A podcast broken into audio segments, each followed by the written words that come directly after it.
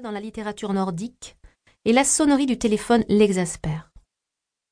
Maria Christina a toujours besoin de silence quand elle travaille. Elle a besoin de s'isoler du monde. La majorité du temps, elle écrit la nuit. Et elle boit la nuit aussi d'ailleurs.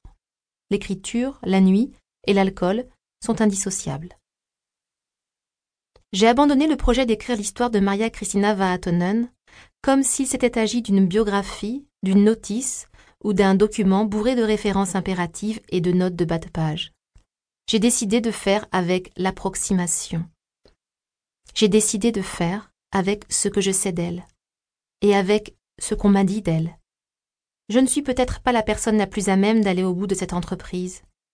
J'ai rencontré Maria Christina tardivement, mais je veux essayer d'approcher la vérité de ce qui s'est déroulé jusqu'au 17 janvier 1994, ou du moins donner un sens à ce qui s'est passé ce 17 janvier, traquer les indices tout au long de la vie de Maria Christina Vaatonen.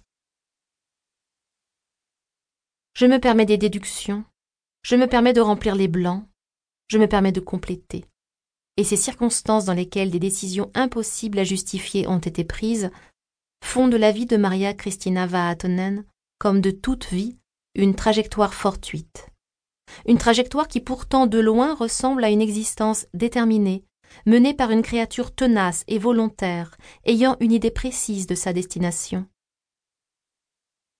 Maria Christina Vaatonen est assise à son bureau, vêtue d'une sorte de chemise multicolore, beaucoup trop grande pour elle. Les deux pieds nus bien à plat sur le sol, le cou rentré dans les épaules, concentrée et tendue. Quand elle entend sonner le téléphone, Maria Christina pense que Dolores Mendes, sa femme de ménage, va aller décrocher, qu'elle va s'asseoir sur le tabouret du bar comme si elle allait entamer une longue conversation et dire, comme elle dit toujours, Villa Vaatonen bonjour. Dolores Mendes dit Villa Vaatonen bonjour. Ce genre de formule laisse entendre que l'endroit est habité par tout un tas de gens du nom de Vaatonen.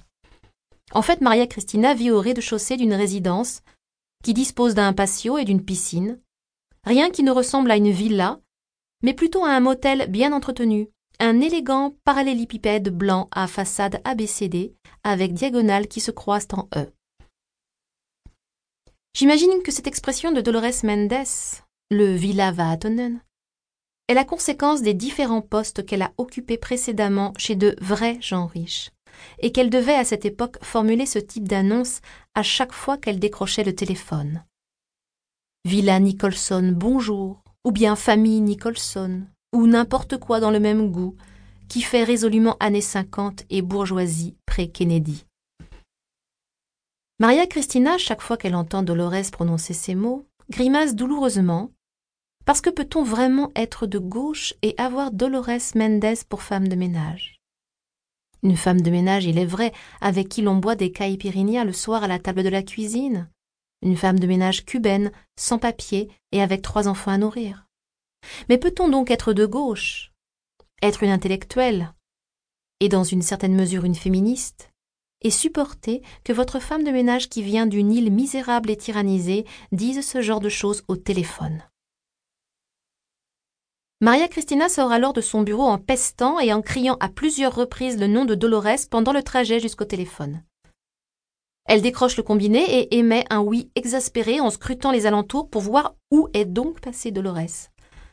Elle aperçoit un mot sur le buffet qui doit indiquer que celle-ci a dû partir plus tôt, parce que son ex-mari est venu kidnapper les enfants une nouvelle fois, et qu'elle n'a pas voulu déranger Maria Christina, parce que quand Maria Christina travaille, respect, il ne faut pas la déranger, etc., etc moult circonvolutions et justifications.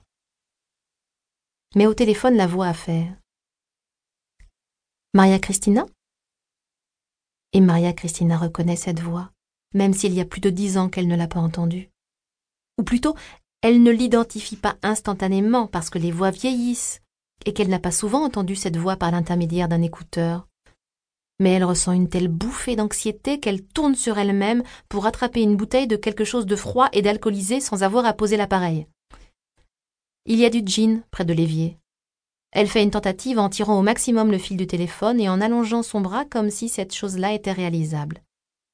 Et puis, se rendant compte du ridicule de la situation, elle s'assoit par terre et elle ferme les yeux.